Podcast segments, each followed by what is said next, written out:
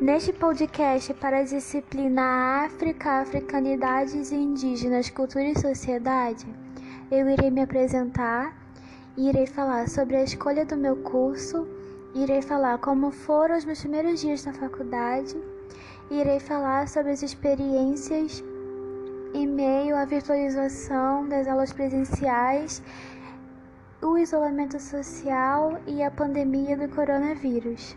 E irei falar também sobre o que a disciplina Africanidades trouxe para mim.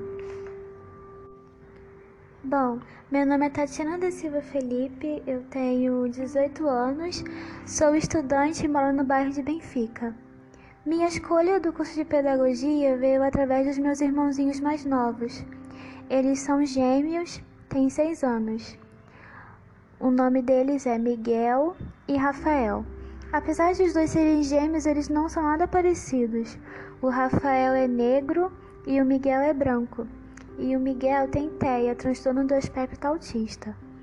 Eu estou estudando para a ampliação da inclusão de crianças com dificuldades de aprendizagem ou necessidades especiais nas escolas e também para mudar o método de aprendizagem tradicional. A recepção dessas crianças nas escolas principalmente nas escolas públicas, tem sido bastante superficial. As escolas subestimam a capacidade de aprendizagem e inteligência das crianças e ignoram que elas podem ter criticidade e autonomia no futuro, quando crescerem.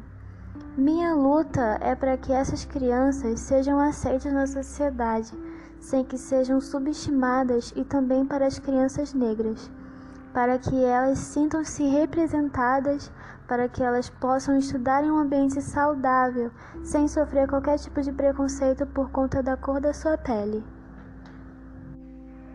Eu também estou estudando para um projeto futuro, onde irei construir uma instituição que ofereça atendimento gratuito para todas as pessoas de todas as idades que precisam de algum acompanhamento. Agora falando sobre meus primeiros dias na faculdade. O meu início na faculdade foi surpreendente. Eu não esperava que a instituição fosse atender todas as minhas expectativas, mas eu encontrei exatamente o que eu queria, o que eu procurava. Meus primeiros dias foram de constante aprendizado e ainda estão sendo. Cada dia aprendo coisas maravilhosas e compartilho experiências incríveis com meus professores e colegas. Eu estou evoluindo mais a cada dia como ser humano. É simplesmente incrível e eu estou amando. Agora falando sobre o processo de virtualização das aulas presenciais e sobre o isolamento social e a pandemia. Não foi fácil para mim. Foi difícil para eu me adaptar, pois eu estou acostumada com o modelo presencial. O isolamento, apesar de ser necessário, foi cruel no começo, pois eu acabei desenvolvendo a ansiedade e com isso veio o bloqueio criativo, o medo de começar algo novo, o medo de criar algo do zero. Mas eu estou procurando superar isso e espero que dê tudo certo. Para o futuro da profissão neste novo contexto, eu acredito que a responsabilidade global que tivemos no momento que nos adaptamos ao isolamento, na utilização de máscara, nas medidas de higiene básica que tivemos que nos atentar mais, reforçaram a ideia da consciência planetária que a ecopedagogia defende o que dá um sentido mais profundo sobre os nossos deveres e direitos como cidadãos do mundo, a nossa existência e o futuro da humanidade. Agora falando sobre o meu contato com a disciplina. A disciplina África, Africanidades Indígenas, Cultura e Sociedade abriu bastante a minha mente. Eu confesso que antes de ter contato com a disciplina, eu era ignorante a vários assuntos.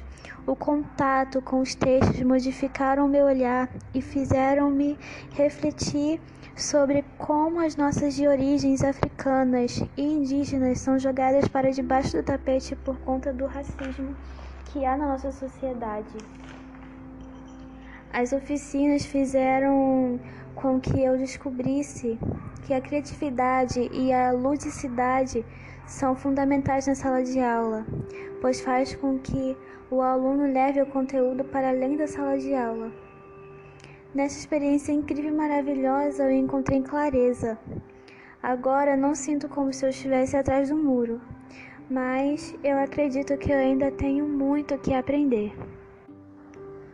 Eu acredito que todos deveriam ter contato com os livros, os textos, os autores que falam sobre a África por eles mesmos, porque assim, com a nossa visão desconstruída, nós iríamos ter consciência do que realmente aconteceu aos nossos antepassados, e talvez assim o racismo seria retirado de alguma forma da sociedade.